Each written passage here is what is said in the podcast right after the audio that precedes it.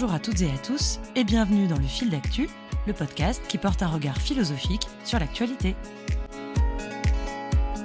Par Alice de Rochechouart.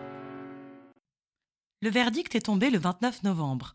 Éric Dupont-Moretti vient d'être relaxé dans son procès pour prise illégale d'intérêt. Il était reproché au ministre de la Justice d'avoir profité de sa fonction pour régler ses comptes avec quatre magistrats qui avaient enquêté sur lui dans l'affaire des écoutes de Nicolas Sarkozy.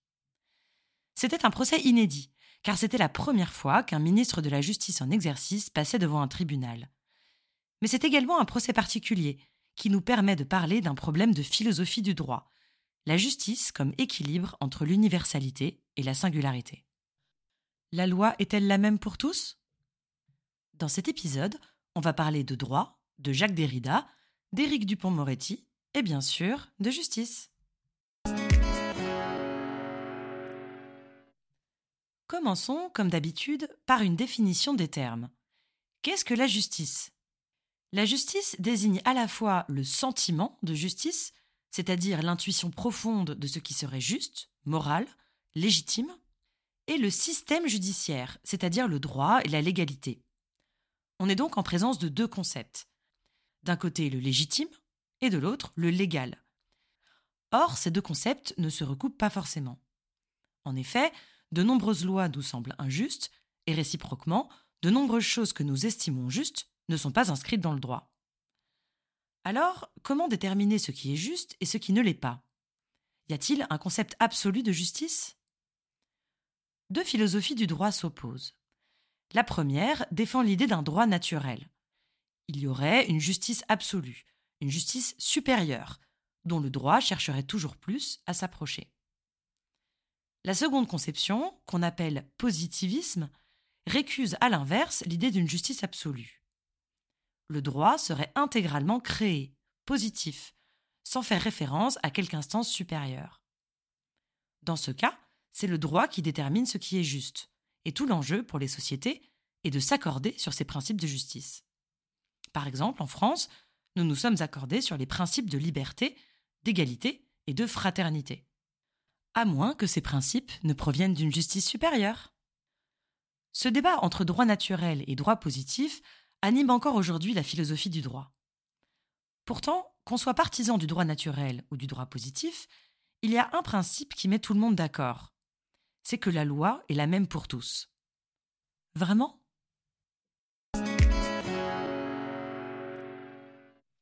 La loi est la même pour tous.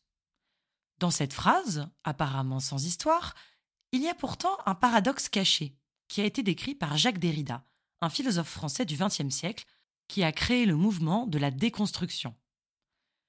Le paradoxe, c'est que, d'un côté, la loi est la même pour tous, c'est-à-dire qu'elle est universelle. Mais de l'autre, elle est appliquée par un juge, c'est-à-dire par un individu. Il y a donc une tension entre l'universalité de la loi et le fait qu'elle est appliquée de manière chaque fois singulière. En effet, le juge n'applique pas la loi de manière bête et méchante, sans réfléchir au cas particulier qu'il doit juger. La justice, dans nos sociétés modernes, prend en compte les circonstances individuelles. La loi ne s'applique pas de manière automatique, sinon elle serait injuste justement. Vous en conviendrez, on ne va pas juger de la même manière un homme pauvre qui vole du pain pour se nourrir et un homme très riche qui détourne de l'argent pour s'enrichir. C'est ce qui explique notre sentiment de révolte face à la condamnation de Jean Valjean à 20 ans de bagne dans Les Misérables, alors qu'il n'avait volé qu'un malheureux morceau de pain. Certes, il s'agit d'un vol, mais la sanction s'est appliquée de manière injuste, sans prendre en compte la situation du condamné. La sanction était légale, mais elle nous semble illégitime. Ainsi, paradoxalement, chaque jugement est singulier, individuel, car le juge est un individu qui juge un cas précis. Alors, ça signifie que la loi n'est pas vraiment la même pour tous.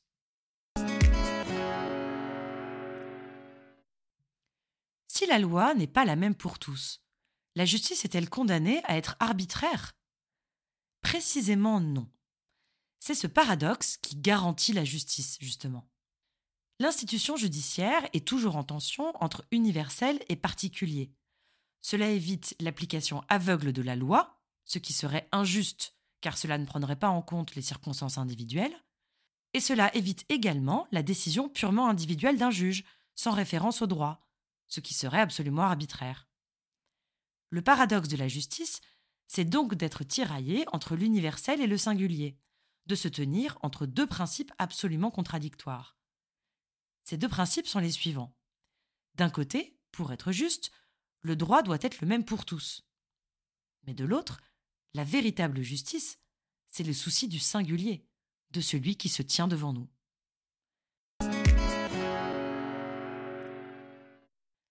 Ce paradoxe entre universel et singulier est d'ailleurs illustré par le principe de la jurisprudence. La jurisprudence, ce sont les décisions de justice, qui peuvent ensuite avoir force de loi. Cela veut dire que la décision singulière prise dans une affaire aura ensuite un statut de droit pour juger des affaires ultérieures.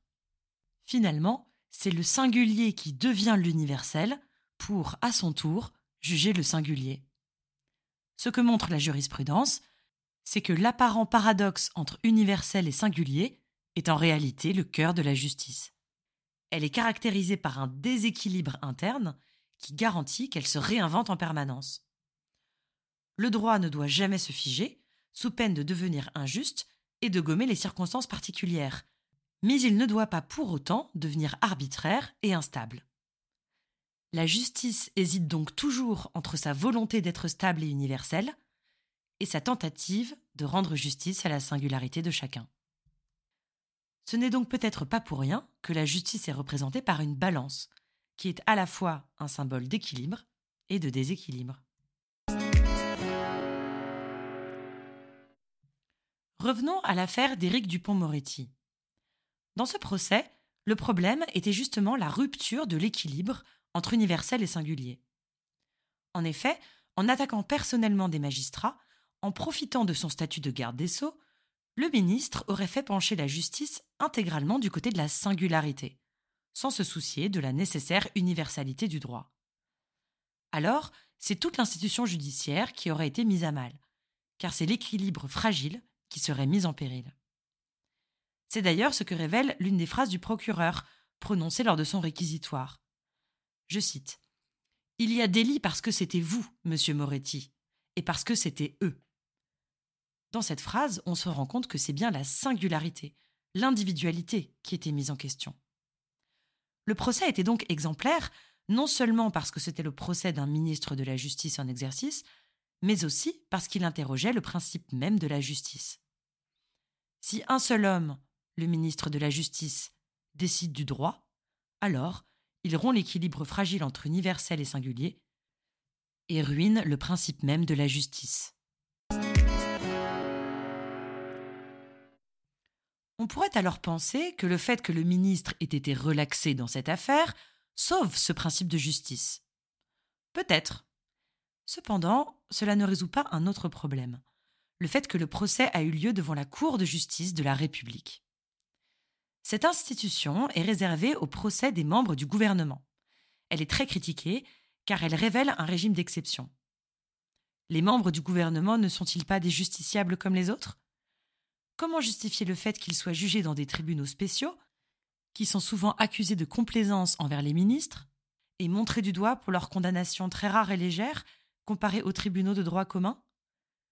Le principe d'universalité est encore une fois mis à mal. Surtout que, si l'on regarde bien le verdict, les juges ont indiqué que le délit était avéré, mais qu'il n'était pas possible de prouver l'intention. Autrement dit, il y a eu prise illégale d'intérêt, mais Éric Dupont-Moretti n'a pas fait exprès. Peut-on imaginer pareil verdict dans un tribunal classique, où un justiciable aurait commis un délit, mais serait relaxé car ce n'était pas son intention? Peut-être que les autres procès de ministres, qui ont lieu en ce moment, permettront de lever cette suspicion de privilège. Le procès d'Olivier Dussopt, ministre du Travail, pour favoritisme, a commencé cette semaine, et nous attendons le verdict du procès de François Bayrou pour détournement de fonds publics dans les mois à venir. Peut-être que la justice retrouvera son équilibre précaire entre universalité et singularité, sous peine de se voir qualifiée de justice injuste à deux vitesses. Le plus simple serait, évidemment, que les hommes politiques cessent de détourner des fonds publics et de commettre des délits, et que cette Cour de justice de la République n'ait plus lieu d'être.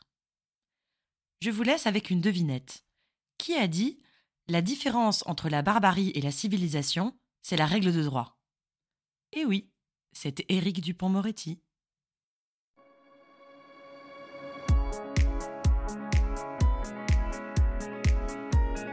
C'est la fin de cet épisode. On se retrouve bientôt pour un nouveau fil d'actu.